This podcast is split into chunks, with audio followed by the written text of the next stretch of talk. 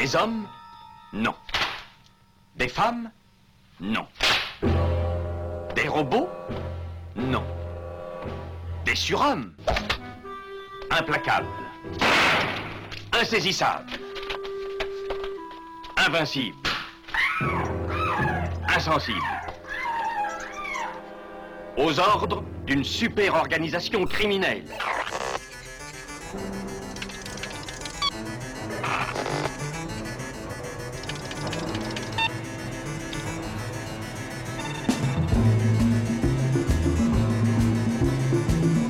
Rien n'est impossible pour... Culture prohibée. Bienvenue pour ce nouvel épisode de Culture Prohibée. Culture Prohibée, c'est l'émission hebdomadaire de la culture planète du Ciboulot, coproduite par Radio Graphite, graphite.net et animée par l'équipe des films de la Gorgone, les Culture Prohibée, c'est aussi un profil Facebook et un podcast disponible sur différentes plateformes. Tous les détails sont sur le blog de l'émission culture-prohibée.blogspot.com.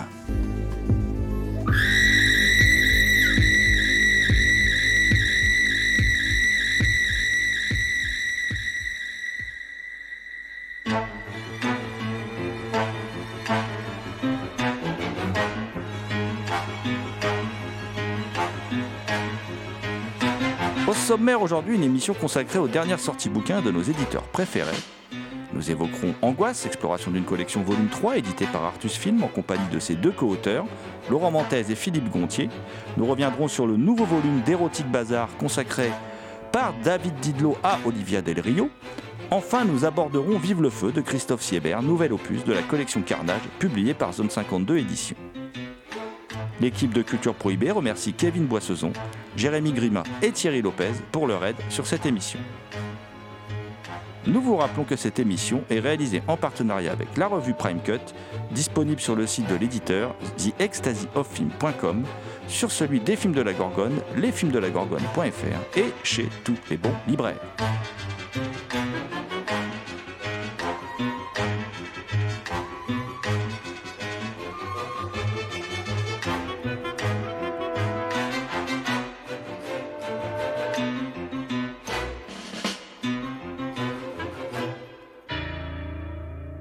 Nous avions abordé Angoisse Exploration d'une collection volume 1 et 2 publié par Artus Film avec ses deux co-auteurs, Laurent Montez et Philippe Gontier. Eh bien voilà que les deux grands spécialistes de littérature populaire nous reviennent avec un, un volume 3. Euh, et on va tout de suite écouter euh, Laurent Montez et Philippe Gontier euh, pour qu'ils nous présentent cet ouvrage. Euh, donc tout de suite, Laurent Montez et Philippe Gontier au micro de Culture Prohibée.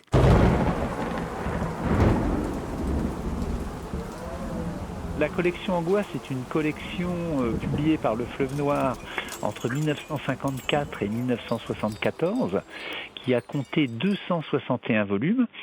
Et donc, elle publiait des romans euh, fantastiques pour, euh, l'essentiel, mais pas que. Euh, le fantastique, c'était à peu près 60%, mais il y avait aussi de la science-fiction, à peu près 20%, et puis du thriller pour le reste. Voilà. Donc euh, c'est une collection. Euh, C'était pas la collection la plus importante du Fleuve Noir, mais elle a eu un succès auprès des amateurs et elle a euh, publié des auteurs très connus, à la fois des auteurs généralistes, on va dire, mais aussi beaucoup d'auteurs populaires qui travaillaient chez d'autres éditeurs par ailleurs. Ah, C'est aussi une collection qui, qui, même si elle ne s'est pas énormément vendue, euh, parce qu'en fin de compte, 261 opus, c'est pas la plus longue collection du, Fleuve Noir en termes d'existence, mais qui est restée célèbre aussi pour ses, illustrations, ses couvertures qui étaient très belles, très accrocheuses. Euh, principe que vous reprenez vous-même d'ailleurs euh, dans votre livre pour vos couvertures. Oui, les, couvertures de Michel Gourdon ont fait beaucoup pour le succès de la collection et aussi pour le succès des autres collections du, Fleuve Noir, puisqu'il illustrait aussi la collection spéciale police ou la collection espionnage, les grands romans. Euh, mais du coup, elle a marqué effectivement les esprits et quand on a décidé de, faire ce livre, eh bien, on a opté pour euh, un peu des pastiches de ces couvertures, c'est-à-dire qu'on a réalisé des couvertures à la manière d'eux. Euh, voilà. Dans les deux premiers volumes, hein, dont vous étiez venu parler dans l'émission, vous décortiquiez donc chacun des 261 opus de la collection Angoisse. Euh, ce volume 3, donc je le répète, Angoisse, exploration d'une collection paru chez Artus Film, euh, est plus j'ai envie de dire, un travail d'historien que de, que de critique, en fait. Je pense qu'il faut noter que les, romans de la collection Angoisse, bien sûr, c'est des divertissements. Hein. Ils sont faits pour ça, mais ils sont aussi révélateurs d'une époque, quoi, hein, de, des structures psychologiques un peu d'une époque, celle des années 70 en gros, et, euh, et de la rentrée de, la France euh, des, des, campagnes hein, dans, les, dans les grands ensembles métropolitains, avec la naissance de l'individualisme moderne. Euh, et donc on a essayé de faire une lecture un peu un peu socio-historique des auteurs. Donc on n'est plus dans la critique, on est vraiment dans dans, euh, donc dans la biographie des auteurs, euh, la bibliographie, mais aussi ce, type d'analyse. Alors je, donne deux exemples. Par exemple, on a on a Agnès Laurent qui, qui est une, une, autrice qui a essentiellement écrit Charles Quint et, et Talandier, des romans sentimentaux. qui a participé à la collection et on, on, note à la fois dans ses romans chez Talandier et puis dans la collection une forme de, de féminisme engagé euh, qui correspond complètement au mouvement de libération de la, parole féminine à, cette époque. Quoi. Donc elle est en phase avec son temps, elle est plutôt libérale, son style et ses intrigues sont, modernes. Et puis si on prend un auteur comme Agapi, euh, qui est écrit exactement à la même époque, hein, on a un aspect alors complètement réactionnaire, misogyne. Euh, lui, il est tourné vers le passé et donc toute sa production littéraire s'en ressent. Donc, euh, donc voilà, on a, on a, des, euh, on a des, des, influences comme ça un peu de chaque côté. Euh, Agapi, il est dans une influence, toute la symbolique chrétienne. Euh, donc, euh, donc en fait, la, la, la, collection, on voit que la collection est à la frontière entre, entre un fantastique un peu classique, à l'ancienne, euh, qui est inspiré du Moyen Âge, et puis un fantastique plus moderne, plus, plus, plus intérieur. Quoi. Donc c'est ouais, c'est un travail d'historien. Hein. Il, y a, il y a des auteurs qui sont résolument du côté du, du premier, comme Maurice Lima, d'autres qui hybrident les deux, comme Andrevon par exemple et puis d'autres comme ceux que je viens de citer là qui, qui voilà qui, qui, qui, ont chacun qui sont un peu chacun dans leur, dans leur couloir donc c'est une collection très riche à ce niveau là oui, il y a un aspect historique aussi, on va dire, d'histoire littéraire, dans la mesure où ce volume 3, il traite des auteurs de la collection Angoisse, mais comme je l'ai dit, beaucoup de ces auteurs étaient des auteurs populaires très connus et très prolifiques à l'époque. Alors, on a parlé de Maurice Lima notamment, je pense aussi à Paul Bérato qui signait Yves Dermez. Et donc, c'est il y a un côté un peu histoire de la littérature populaire de, de l'époque à travers euh, l'étude des 39 auteurs qui ont collaboré à la collection. En quoi cette collection, elle est euh, pour vous représentative euh, de l'état d'esprit de la société française d'alors? Ben, Disons que, disons que euh, on est dans les années 50, ça, court de 54 à 74, donc on, est vraiment, on sent vraiment qu'il y a un attachement chez les auteurs qui, ont commencé assez tôt, un attachement à, aux superstitions des campagnes de l'époque. Euh, voilà, le, vraiment tout le côté euh, symbolique, fantastique euh, qui, est hérité du Moyen Âge, quoi.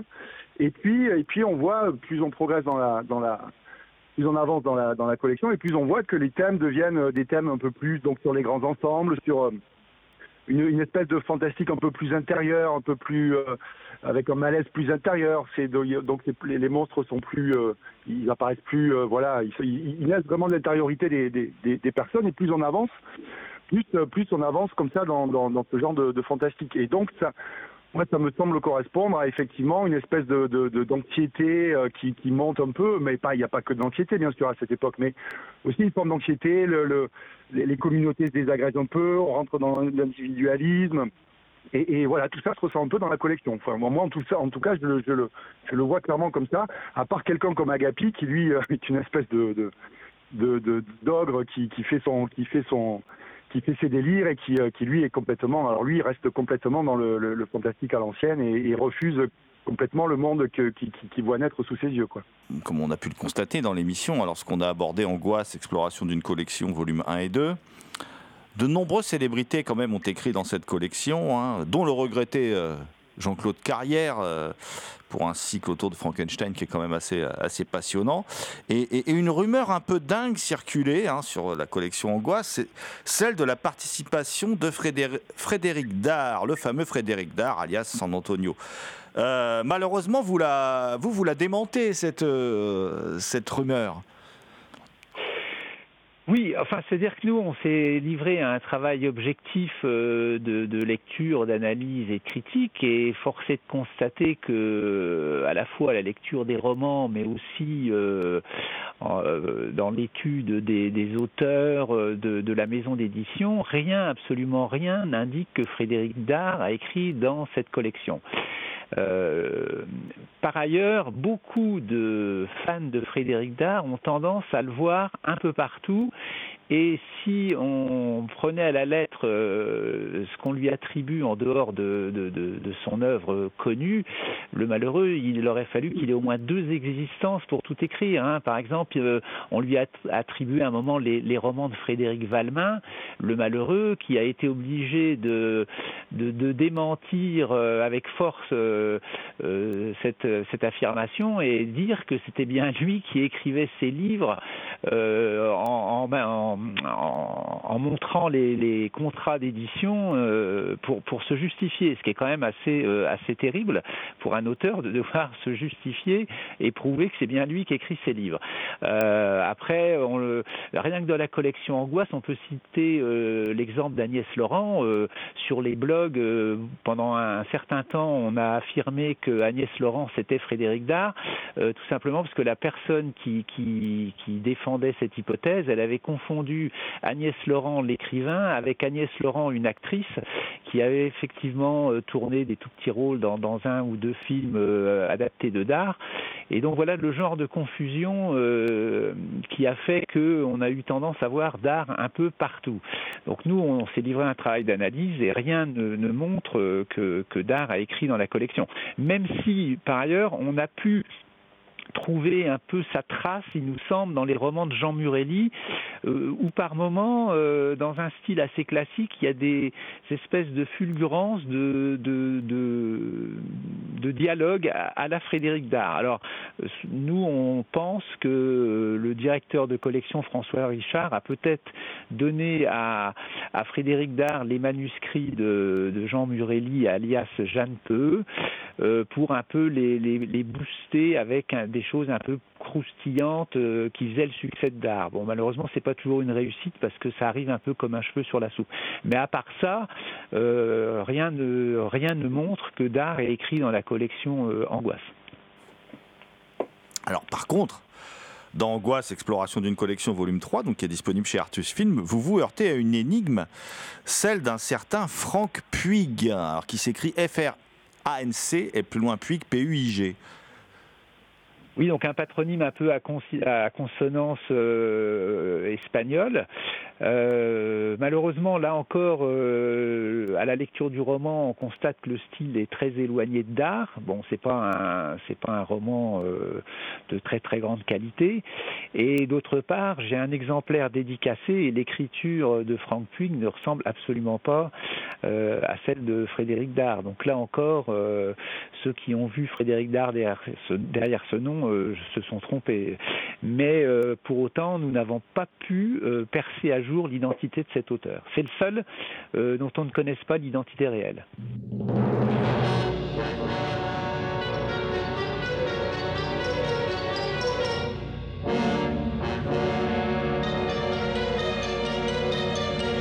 Vous écoutez Laurent Mantez et Philippe Gontier, co-auteurs de Angoisse Exploration d'une collection volume 3 édité par Artus Film, au micro de Culture Prohibée.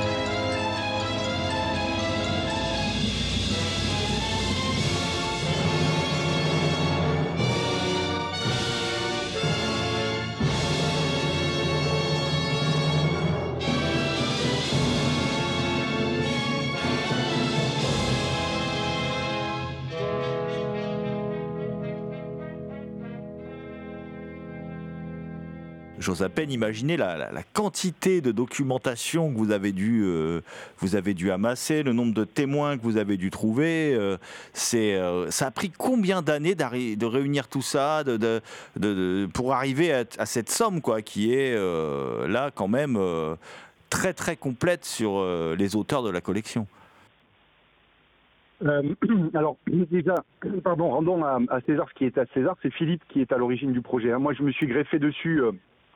Alors Philippe, je sais plus, tu as démarré en quelle année? 2014 Oui, quelque chose comme ça, oui, oui, euh, Ouais, c'est 2014. 14, donc moi j'ai dû me greffer dessus en 2015. Et euh, donc vous voyez, on a, on a, alors bon, bien sûr, on n'a pas, on n'a pas, on n'a pas tous les jours euh, pendant 7 ans, 8 ans, euh, mais, mais ça, ça a couru sur cette, sept bonnes années avec des moments de, des moments de boost où on était obligé, pris un peu par le temps, de- d'accélérer, des moments un peu plus, un peu plus calmes. Mais oui, à force de, à force d'accumuler. En fait, au début, on était parti sur, euh, sur un, projet en deux volumes. Et puis, voyant qu'on accumulait effectivement de la documentation, euh, Philippe avait déjà beaucoup de, beaucoup de, de- documentation qu'il avait glanée euh, au cours de ses recherches. Et puis, avec les ayants droit, avec les, les personnes qu'on arrivait à retrouver, on s'est dit qu'on allait partir sur trois. Et puis, finalement, on en fera quatre parce qu'effectivement, on a, on a, on a, on a, on a vraiment, on a fait un vrai travail de recherche. Ouais, c'est clair, c'est clair. Alors, Angoisse, euh, exploration d'une collection volume 3, donc disponible chez Artus Film, pour moi, possède un indéniable plus par rapport aux deux précédents volumes. Euh, c'est euh, la présence d'entretien avec les auteurs, dont beaucoup d'ailleurs sont signés Georges Naon. Vous pouvez nous présenter Georges Naon? Oui, alors Georges Naon, c'était un, il écrivait dans la revue Horizon du Fantastique dans les années 70, hein, une revue célèbre à l'époque. Et euh, il était, alors il écrit des articles et c'était également un intervieweur infatigable euh, qui a transmis d'ailleurs des documents précieux à Philippe. Et euh, donc il a interviewé alors des auteurs comme Max-André Régent, comme Francis Richard, François Richard, directeur de collection, Kurt Steiner, Marc Agapi, voilà. Et donc c'est un, monsieur âgé maintenant, mais voilà, qui, nous a transmis des documents, des interviews. On a récupéré aussi des interviews qu'il avait fait dans le dans le, le- le- le- les bulletins du Fleuve Noir euh, de l'époque. Et euh, notamment, il y a une, anecdote sympa euh, avec Georges Naron, c'est qu'il il avait interview, une interview de Bruce qui, traînait dans un de ses tiroirs depuis euh, 1969 et qui était en bande de l'époque, hein, voilà, qui se lisait uniquement sur des, magnétophones de l'époque et, et donc il savait pas comment faire pour pour pour en tirer quelque chose, donc j'ai récupéré la j'ai récupéré la bande, on, on, je l'ai fait je l'ai fait euh, je l'ai fait traiter et, euh, et on a récupéré donc un interview de de Bruce qui a, qui a euh, plus d'un demi siècle quoi, voilà.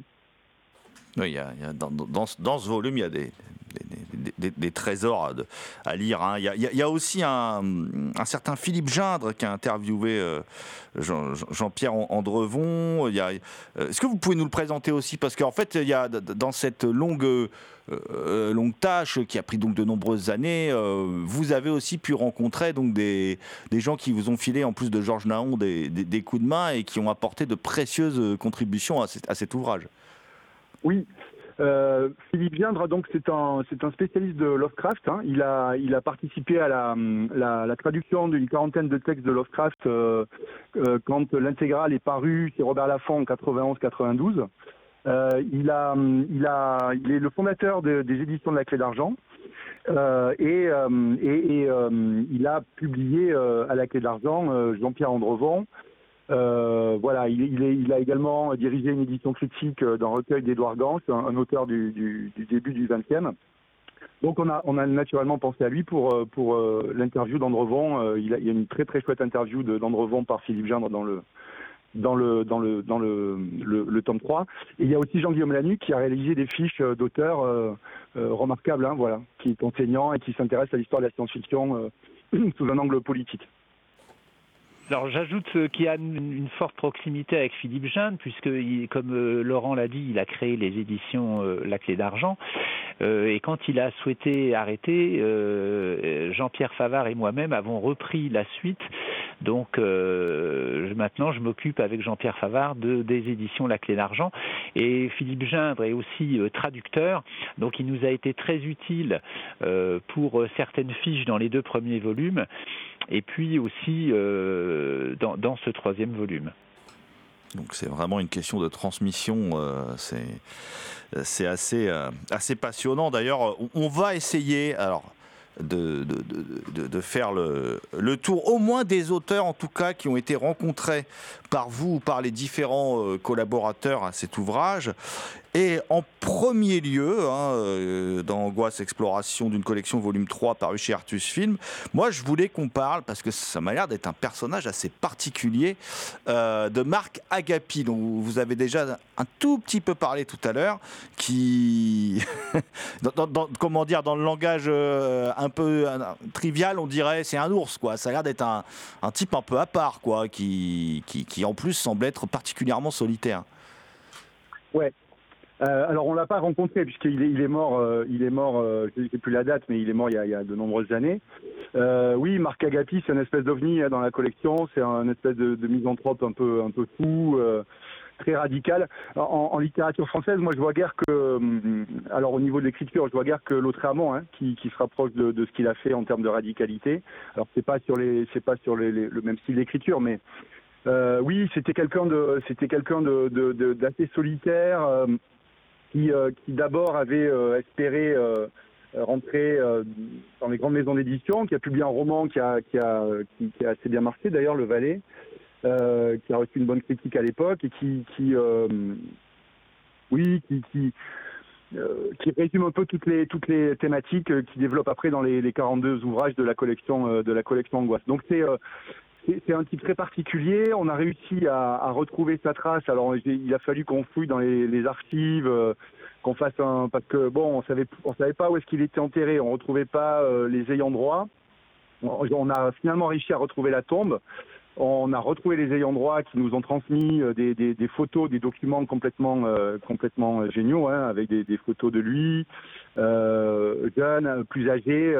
voilà. Donc c'est un c'est un oui, c'est un, misanthrope, euh, quelqu'un qui qui, euh, qui se donne complètement dans, dans ce qu'il écrit et qui, qui mélange alors une espèce de du, théâtre moyenâgeux avec euh, avec de la, de la littérature fantastique, de la littérature d'horreur, de, de la littérature policière. Il hybride un peu tous les genres, mais le, le style directeur, c'est c'est c'est voilà, c'est il essaye de disséquer un peu la la psychologie humaine avec toutes ses failles, avec ses vices, avec ses voilà.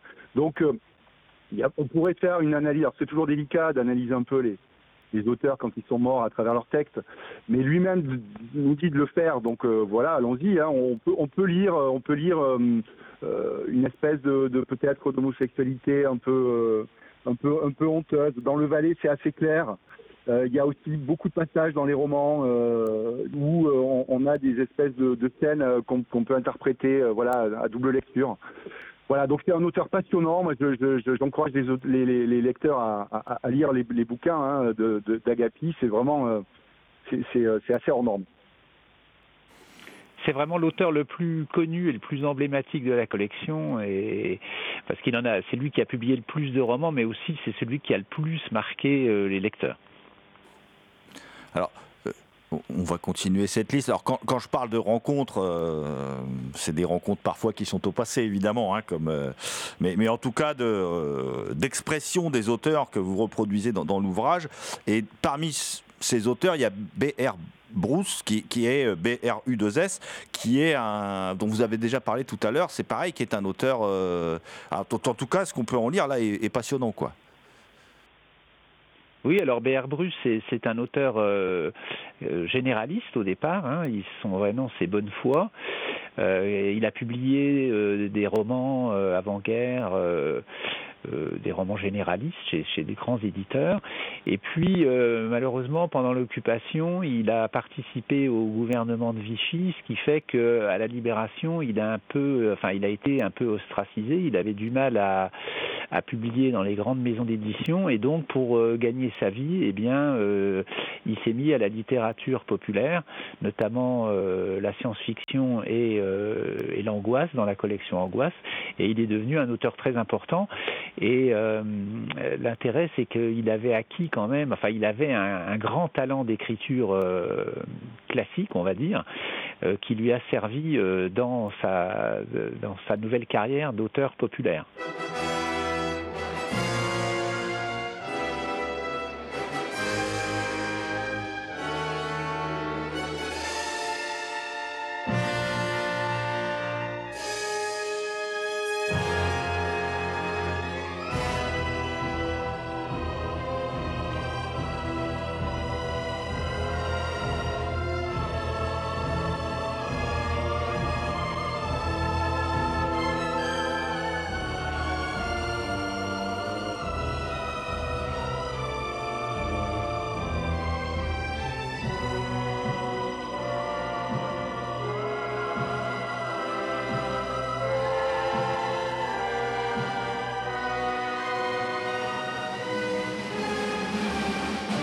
Écoutez Laurent Mantaise et Philippe Gontier, co-auteurs de Angoisse Exploration d'une collection volume 3 édité par Artus Film, au micro de Culture Prohibée.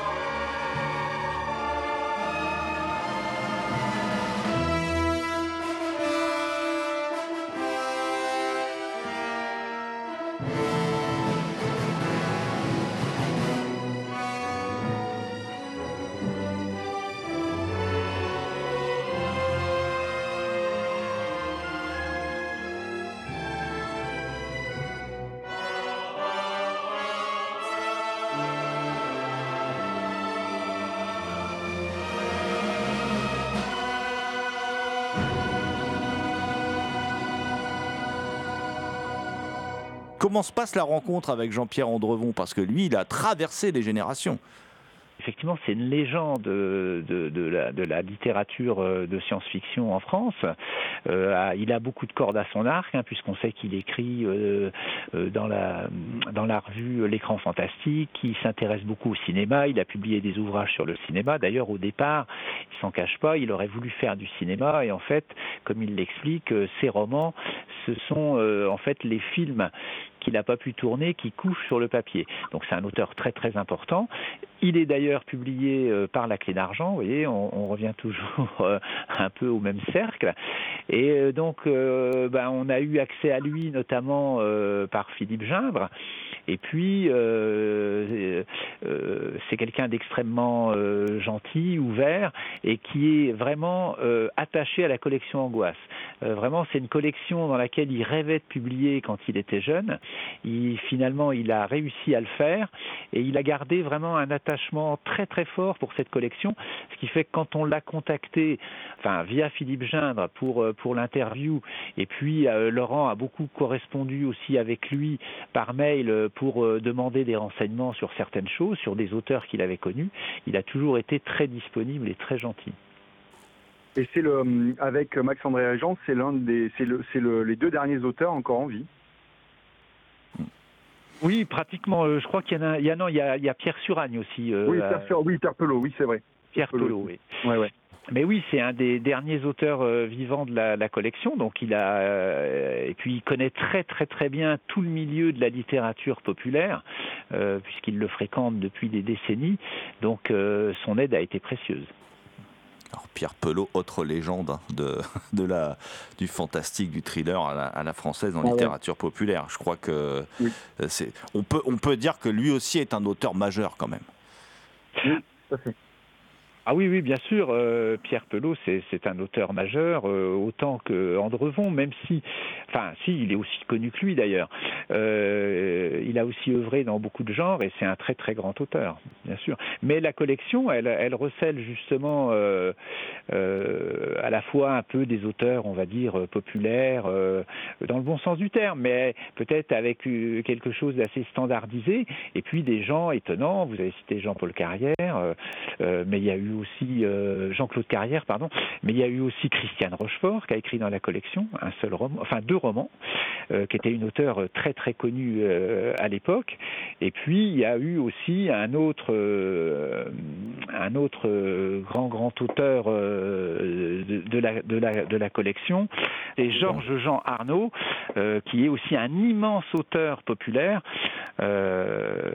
donc la collection, elle recèle quand même des personnalités très très très importante et très intéressante. Alors, en parlant, vous en parliez à l'instant, vous avez parlé de cinéma, vous avez parlé de mon G.J. Arnaud, effectivement, lui aussi très grand auteur, on a parlé de Pierre Pelot. En parlant de Jean-Pierre Andrevon, on a parlé de cinéma. Bon, qui dit cinéma, euh, évidemment, on peut difficilement passer euh, sous, sous silence la contribution de Jean-Claude Carrière, qui en plus euh, bon, nous a quittés il y a peu de temps, personnalité adorable, très abordable, malgré son immense carrière, euh, y compris pour le 7e art, qui en plus a signé avec ses, Frankenstein, là, quelque chose moi que je trouve assez passionnant en, termes d'écrit euh, de science-fiction. Euh, Jean-Claude Carrière, que vous avez pu rencontrer en plus à deux, donc c'est un entretien, c'est peut-être même un de ses derniers entretiens d'ailleurs à Jean-Claude Carrière qu'on peut lire dans Angoisse, exploration d'une collection volume 3. Alors je ne sais pas si c'est le dernier, mais c'est sûr, euh, sûrement un des derniers, effectivement. Donc euh, il nous a reçus chez lui très gentiment dans, sa magnifique maison à Paris, et on a passé euh, deux heures avec lui à discuter de choses et d'autres de la collection Angoisse, mais pas tant que ça parce que pour lui, euh, en fait, sa, collaboration, sa contribution à la collection Angoisse, c'est donc les, ce sont donc les six romans consacrés au cycle de Frankenstein que vous avez cité. Pour lui, c'était vraiment un travail alimentaire à un moment où il commençait, il sortait de ses études, il commençait à, travailler et donc il avait besoin d'argent et un de ses amis lui avait indiqué euh, la, la, maison euh, Fleuve Noir qui cherchait des auteurs. Donc c'est comme ça qu'il a publié mais il a eu peu de contact finalement avec euh, les autres auteurs. Et une fois qu'il a eu fini ses six romans, il a, il a fait complètement autre chose. Il est, il est parti travailler avec Pierre Etex, avec, euh, avec des gens euh, très connus dans le cinéma. Et, et, donc voilà. Donc, mais on a pu discuter à bâton rompu de quantité d'autres choses justement sur la littérature, sur le cinéma, qu'on a gardé bien sûr dans, dans, dans l'interview parce que c'était un, un personnage fascinant. Oui, parce que cette interview, c'est vrai, elle va, elle va bien au-delà de la collection Angoisse. Oui, elle traite du fantastique en général, de, de, enfin, de beaucoup euh, d'autres choses, de, de ses idées. Euh, enfin, il y a des anecdotes. Euh, on en arrive même à parler un peu de, de, enfin, de, de, de cinéma, de cinéastes comme Jésus Franco, hein, qui ont, qui ont un lointain rapport avec la collection. Mais il nous a semblé que c'était tellement intéressant qu'on, qu'il fallait le garder. Et, ce que je retiens moi de, de, cette euh, rencontre avec Jean-Claude Carrère, c'est ce qu'il disait, c'est qu'il n'y a pas de, pas de différence entre euh, la littérature populaire et ce qu'on appelle la littérature générale ou la littérature fantastique et la littérature générale. Euh, Aujourd'hui, les, les voilà, les, les on fait d'eux, mais à l'origine, elles ont toujours été reliées, et donc c'est uniquement des, choix, des choix sociaux, quoi, de, de, de séparation. Donc voilà, moi je retiens ça de, de lui. Oui, d'ailleurs, il, il, avait beaucoup d'admiration pour certains auteurs euh, populaires, comme euh, Gaston Leroux, euh, qui considérait comme vraiment un très très grand écrivain. Ouais, ou André Delorde, euh, des gens comme ça, ouais, tout à fait. Voilà. Ouais. Oui, Maurice parce... Renard, qu'il a tenu à citer d'ailleurs. On est dans une époque où parfois on adule des choses qui ne sont pas forcément exceptionnelles, mais en tout cas on peut constater une, une certaine réhabilitation euh, de ce qui était considéré comme de la sous-littérature autrefois. On a la même chose avec le cinéma, euh, parfois à l'excès. On parlait de Jésus Franco, pour moi c'est un bon exemple euh, qu'on célèbre parfois à l'excès, je trouve, par rapport aux qualités de ses œuvres. Euh, voilà. Oui. comment, quel regard vous portez là-dessus, vous, sur justement cette réhabilitation à laquelle vous participez justement bah, grâce au, à votre travail d'auteur et puis d'éditeur aussi d'ailleurs? euh, en fait, alors, ce qui est compliqué avec le, parce que nous on est vraiment sur la sur le, la littérature fantastique. Donc le fantastique fonctionne pas du tout en librairie. C'est même assez étonnant. Hein. Ça fonctionne énormément bien à la télévision.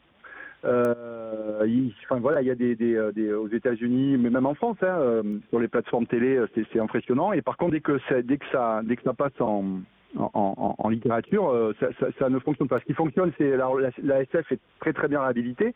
Ce qui fonctionne très bien, c'est la fantaisie. Mais le fantastique en lui-même, euh, bon, alors ça va peut-être revenir, hein, mais pour l'instant, euh, c'est pas ça. Alors, c'est étonnant parce que le, prix Goncourt à la base, par exemple, c'est entre guillemets le meilleur roman d'imagination dans son fond et dans sa forme on est, on est maintenant très loin de ça. Donc, quand il y a un, quand il y a un livre fantastique, à la rigueur, ou qui aurait une connotation fantastique et qui marche bien, ben, il est plus du tout, il est sorti des rayons euh, imaginaires et puis il rentre en littérature générale. Donc, en fait, il y a un cloisonnement euh, assez bizarre que moi j'ai du mal à comprendre, que je trouve assez, euh, assez, assez prétentieux d'ailleurs. Mais bon, voilà, c'est comme ça, hein, c'est comme ça, et euh, voilà, on peut pas faire autrement pour l'instant. Ça, viendra peut-être. Un auteur comme Welbeck, c'est un auteur qui, qui, qui, baigne dans l'imaginaire, dans le, dans le fantastique aussi, hein, à sa manière. Donc euh, bon. Alors justement pour rebondir, il faut quand même noter, euh, beaucoup de gens l'ont oublié, mais que le, le, premier lauréat du prix Goncourt en 1903, c'est un auteur qui s'appelait John Antoine No, NAU, et il a eu le prix Goncourt pour un roman de science-fiction qui s'appelait mmh. Force Ennemie.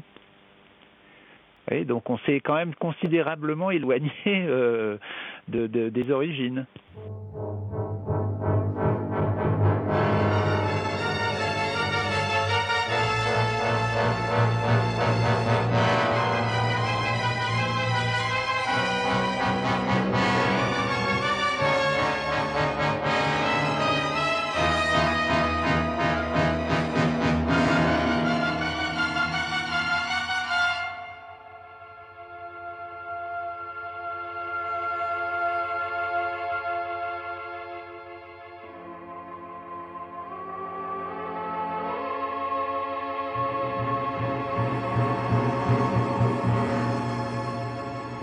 Écoutez Laurent Montaise et Philippe Gontier, co-auteurs de Angoisse Exploration d'une collection volume 3 édité par Artus Film, au micro de Culture Prohibée.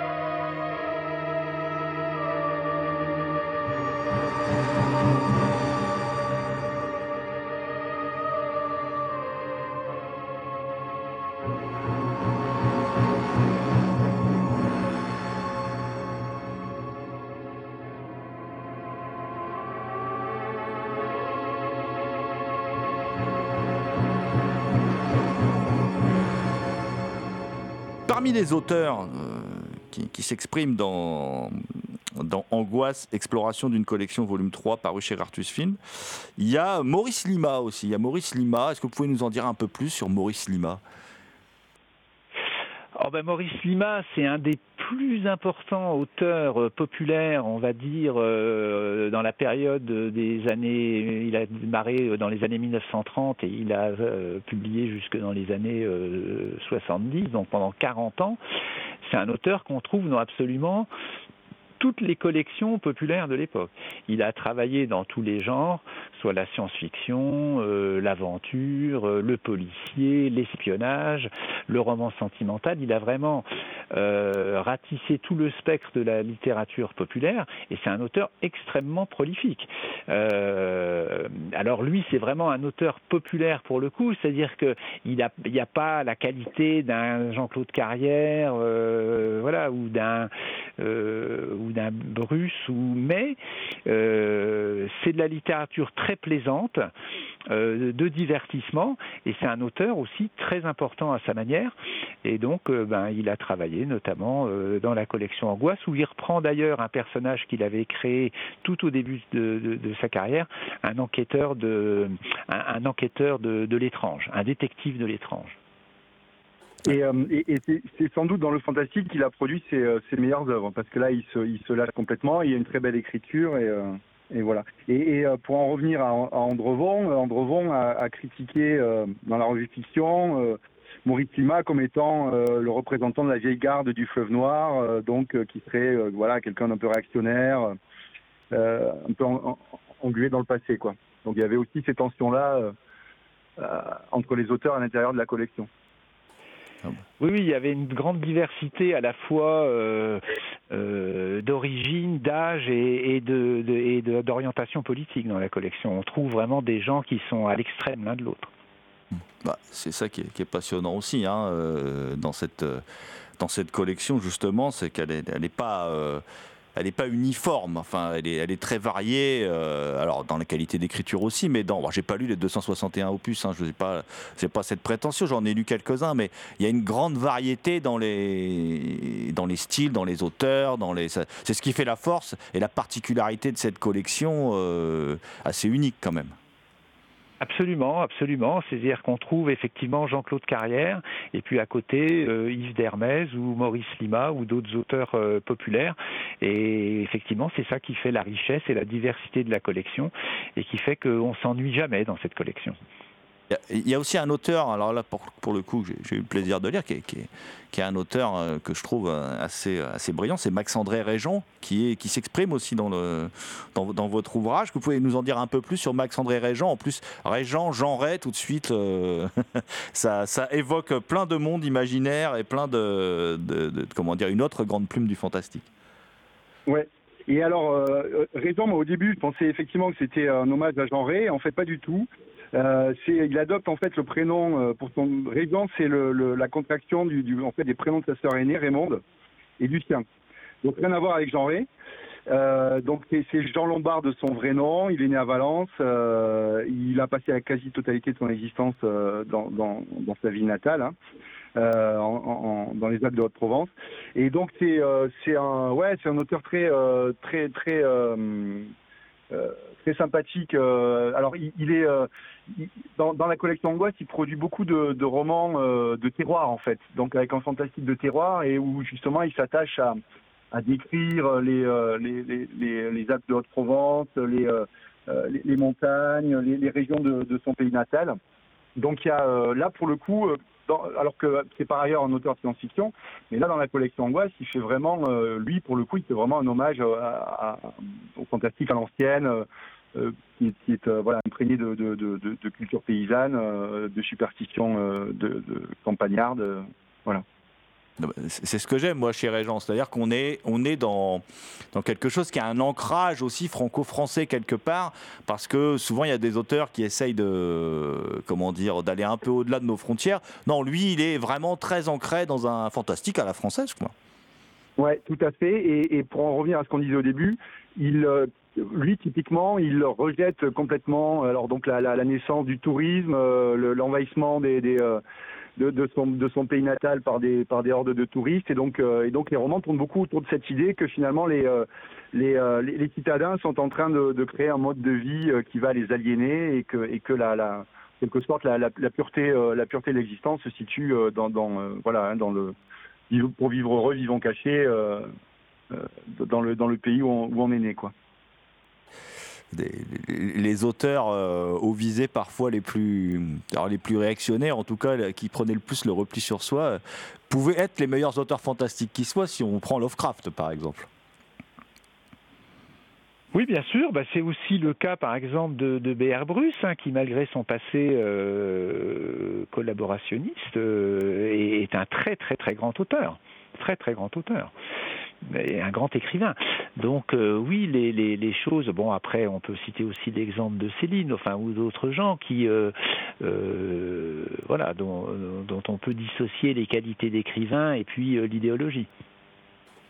je voulais, alors, il y a plein d'auteurs abordés dans l'ouvrage, hein, mais je, voulais aussi parler d'une autrice, on dit autrice aujourd'hui, Nathalie Rocher, qui est présente dans la collection parce que quand même c'est une collection, je trouve, qui faisait, euh, comme d'autres collections d'ailleurs à l'époque, hein, euh, souvent sous pseudo, mais qui faisait, où il y avait pas mal de femmes publiées en fait. Oui, il y avait pas mal de femmes publiées, c'est vrai. Et euh, donc en fait, Dominique Rocher, c'est une, donc elle, a, c'est la, compagne de André Rocher, qui était, qui était auteur au Fleuve Noir également. Hein. Euh, sous le pseudonyme de Michel Saint-Roman. Donc c'est une, c'est une autrice intéressante, euh, intéressante aussi parce que voilà, elle, elle euh, alors elle, utilise beaucoup les les, les, nouveaux métiers qui apparaissent, enfin qui apparaissent, mais enfin qui, qui, se développent beaucoup dans le tertiaire, donc des, des, des, médecins, des psychiatres, voilà. C'était c'était une, une, une, personne très angoissée, nous a dit ses, nous ont dit ses enfants, et donc elle était vraiment elle, dans une dans une recherche un peu ésotérique. Euh, voilà, la littérature fantastique était aussi un moyen pour elle de, voilà, de, sortir un peu du, quotidien, d'aller vers des choses un peu, euh, un peu, un peu étranges, mais comme beaucoup d'auteurs hein, d'ailleurs hein, de la collection qui sont, qui sont beaucoup dans la pensée magique. Hein, voilà, si on creuse un peu la télékinésie, les choses comme ça, ça, ça, ça leur fait pas peur et, et ils y vont franchement. Donc, donc c'est voilà, c'est une auteure très intéressante aussi. Euh, Philippe, tu vois autre chose à dire sur elle? Non, non, euh, non, non, mais euh, je voulais juste dire qu'effectivement, la, collection Angoisse, elle a publié quand même six auteurs féminins. Alors, on peut, il y a Evangeline Walton qui est une américaine, mais il a quand même publié cinq auteurs, cinq autrices françaises, ce qui à l'époque est, bien déjà. Et souvent, d'ailleurs, ce que, je constate hein, euh, en tant qu'amateur de littérature populaire, c'est que que ce soit dans le fantastique, mais même dans d'autres genres, euh, il y avait en fait euh, pas mal d'autrices qui étaient publiées dans ces collections-là, peut-être parce qu'elles avaient plus de difficultés, alors je ne sais pas, c'est une hypothèse, hein, à se faire publier dans d'autres collections, quoi, ou dans chez d'autres éditeurs plus prestigieux, on va dire. Ben, Je crois aussi que les femmes, comme l'a dit Laurent, euh, elles sont souvent attirées par le fantastique. C'est un genre qu'elles euh, aiment bien, alors qu'elles seront euh, moins intéressées par l'espionnage ou, la science-fiction. Les, les, les, les, autrices sont souvent plus attirées par le policier, le thriller, mais aussi par le fantastique. Donc je pense que ça explique aussi la présence de, femmes dans la collection Angoisse, alors qu'à la même époque, par exemple dans la collection Espionnage, euh, je pense pas qu'il y en ait. Euh, et en science-fiction non plus ou très très peu. Donc, donc voilà, je pense que c'est aussi une explication. Alors, je ne peux pas conclure cet entretien au sujet d'Angoisse Exploration d'une collection volume 3 bah, sans vous demander un peu, euh, comment dire, de parler du prochain volume, puisque vous avez vendu la mèche hein, pendant l'entretien, vous nous avez dit qu'il y aurait un, quatrième volume. Euh, est-ce qu'on peut en parler un petit peu? Est-ce que, est que vous avez quelques infos dessus? Et puis, comment vous voyez la, la, suite des aventures de, ce, de, comment dire, de votre travail sur la collection Angoisse? Et puis, avez-vous d'autres projets d'ailleurs à côté? Alors euh, sur sur la sur la enfin, sur l'ouvrage sur la collection Angoisse, euh, il va y avoir effectivement un quatrième volume euh, et comme l'a dit Laurent, normalement il va y en avoir deux. Donc on peut remercier euh, l'éditeur euh, d'accepter de publier quatre volumes sur un seul ouvrage, enfin sur une seule collection, pardon, ce qui est quand même assez courageux. Et le quatrième volume, eh bien dedans on va trouver les adaptations en bande dessinée, les adaptations au cinéma, les adaptations au théâtre, parce qu'il y en a eu aussi, euh, au théâtre du Grand Guignol. On va trouver quelque chose sur euh, Michel Gourdon, bien sûr, euh, qui est incontournable dans la collection. on va trouver des compléments sur les auteurs, parce que nos recherches continuent bien après la publication du volume 3. Donc on a réuni à nouveau des informations inédites, des documents inédits qui figureront dans le volume 4. il y aura aussi quelque chose sur les collections concurrentes, les collections qui étaient concurrentes de Angoisse à sa naissance. Enfin voilà, euh, des choses comme ça, et puis des documents aussi inédits euh, qu'on n'avait pas plus, euh, qu'on n'avait pas eu la place de mettre dans les trois premiers volumes, donc des, des photos, des, des, des, choses inédites. Voilà. Ben on en salive d'avance. le dernier. Là, bah, pour le coup, c'est sûr qu'il n'y en aura pas cinq. Et on va, on va également, on va également, il y, aura une petite partie sur une, une, traduction des romans angoisse en Allemagne, avec des, avec des, des illustrations absolument géniales c'est la maison d'édition Eric Papel Verlag et euh, il y a vraiment des super euh, des super euh, des super illustrations voilà il y aura un peu de ça aussi avec avec donc des auteurs comme Agapi, Arnaud, Randa, Maurice Lima, Keller qui ont été adaptés en Allemagne. Voilà, donc il y aura une iconographie assez riche encore dans ce volume 4. Bah écoutez, on va déjà rappeler que les trois premiers volumes sont disponibles hein, donc chez Artus Film. Ça s'appelle Angoisse, exploration d'une collection et c'est donc signé par vous, Philippe Gontier et Laurent Montez. On les trouve aussi d'ailleurs dans la, la, boutique des films de la Gorgone qui coproduit cette émission, hein, lesfilmsdelagorgone.fr. écoutez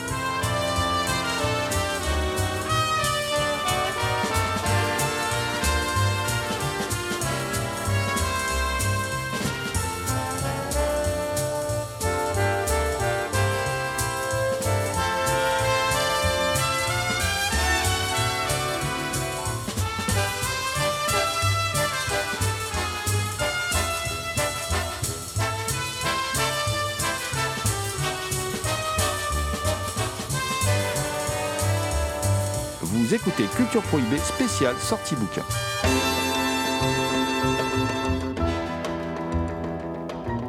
Je vais faire le tour assez rapidement sur d'autres sorties. Je voulais vous signaler euh, le, dernier volume en date d'Erotic Bazar, qui est un, un fanzine prosine qu'on qu'on soutient depuis son lancement, qui est signé de notre ami euh, euh David Didlot, alors qui est qui part ce nouveau numéro d'une rencontre manquée hein, au cinéma Saint-André des Arts avec l'actrice Olivia Del Rio, qui est une actrice ben, à la base une brésilienne venue en France pour se, se soigner d'un éventuel cancer, en tout cas de ce qui lui avait été diagnostiqué, laissant, laissant comment dire, sa progéniture, son mari au Brésil, et puis qui en fait s'aperçoit qu'elle n'est pas ce qu'on découvre dans l'entretien publié dans l'ouvrage, hein, que son médecin s'est complètement planté. Puis une fois qu'elle est en France, eh ben, elle, devient, elle devient femme de ménage et elle devient femme de ménage, entre autres, de Patrice Cabanel, hein, réalisateur, réalisateur de films porno. Donc évidemment, il, voyant la, belle Olivia Del Rio, il va se dire qu'elle a un potentiel pour devenir actrice de, de films pour adultes. Voilà. Et euh, alors moi, mon petit regret, hein, c'est qu'il va un peu la transformer hein, par le biais d'opérations, alors qu'elle était très jolie déjà à la base, mais bon, c'est comme ça. Euh, il faut correspondre à des critères, et elle va être emblématique cette actrice, contrairement à beaucoup de de, de livres sur la, la, pornographie. On aborde souvent la période des années 70 avec des actrices mythiques, voire un peu les années 80, c'est-à-dire la période du 35 mm, j'ai envie de dire, c'est-à-dire la période où euh, la pornographie c'était encore du cinéma. Euh, avec des grands réalisateurs comme Gérard Kikoïn, par exemple, qui est déjà venu dans, cette émission, ou Claude Mulot, hein, euh, entre autres. Et euh, comment dire là, c'est différent. Cette actrice, c'est une actrice d'une autre période. C'est une actrice qui a même fini par tourner des gonzo, hein. c'est-à-dire ces, ces sortes de, petites scénettes sans, scénario qui, font, comment dire, qui font la joie des amateurs de sites internet. et c'est intéressant dans le sens où elle est le symbole d'une autre époque, donc, et que tout cela est abordé, décortiqué par notre ami, euh, par notre ami David Didlot dans, ce bouquin qui est, alors vous l'avez certainement déjà acheté si vous êtes, euh, si vous êtes intéressé par le, par le sujet, mais enfin on vous, on, vous le dit quand même, il est, il est disponible entre autres auprès des, films de la Gorgone, les films de la Gorgone.fr. Et puis euh, petite anecdote qui a peut-être été un peu oubliée d'ailleurs, il faut savoir qu'elle a tourné deux fois Olivia Del Rio pour Cédric Clapiche. Par contre, dans le, dans le comment dire, dans, dans le livre, euh, on apprend qu'elle ne se faisait aucune illusion sur le fait qu'elle serait une actrice traditionnelle. Elle se considère pas du tout comme euh, une actrice traditionnelle. Voilà. Euh, donc, ça s'appelle Olivia Del Rio, Porno Total. C'est le nouveau numéro d'Érotique Bazar. C'est une publication, bien évidemment, interdite aux mineurs, mais qui s'intéresse au cinéma de genre, cinéma de genre que nous défendons globalement dans, dans l'émission. Nous nous intéressons à tous les genres. Euh, et je vais retourner à la fiction maintenant pour euh, vous parler d'un des derniers opus de la collection Carnage, euh, donc des éditions Zone 52, un ouvrage également disponible dans la boutique des films de la Gorgone, toujours avec de très belles couvertures signées de l'artiste Will Argunas.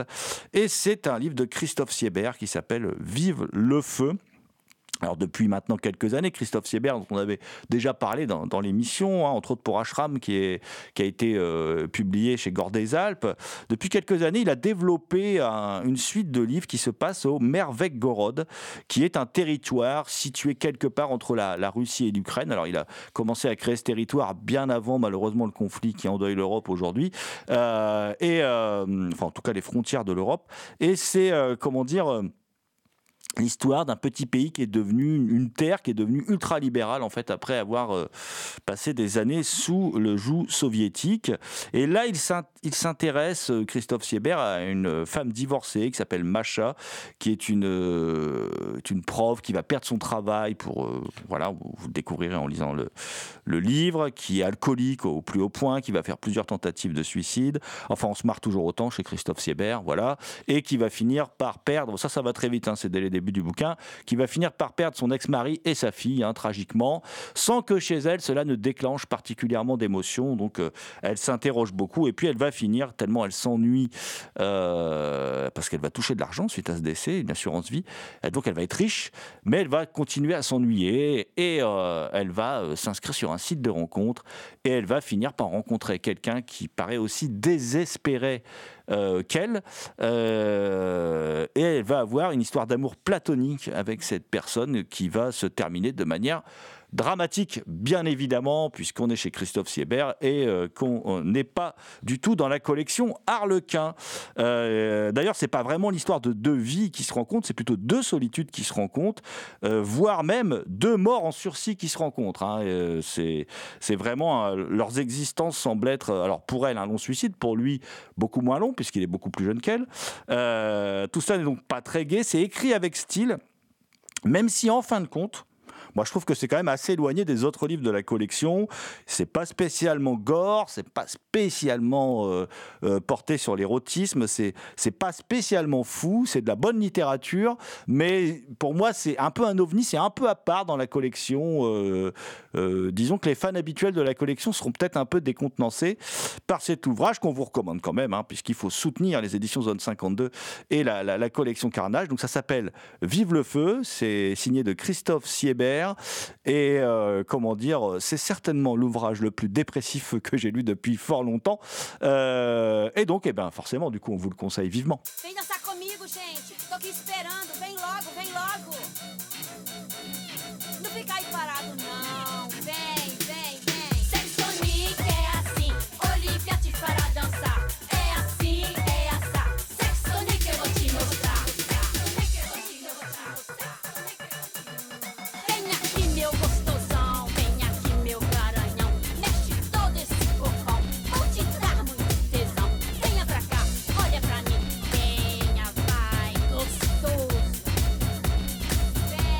C'était Culture Prohibée, une émission réalisée en partenariat avec les films de la Gorgone et la revue Prime Cut.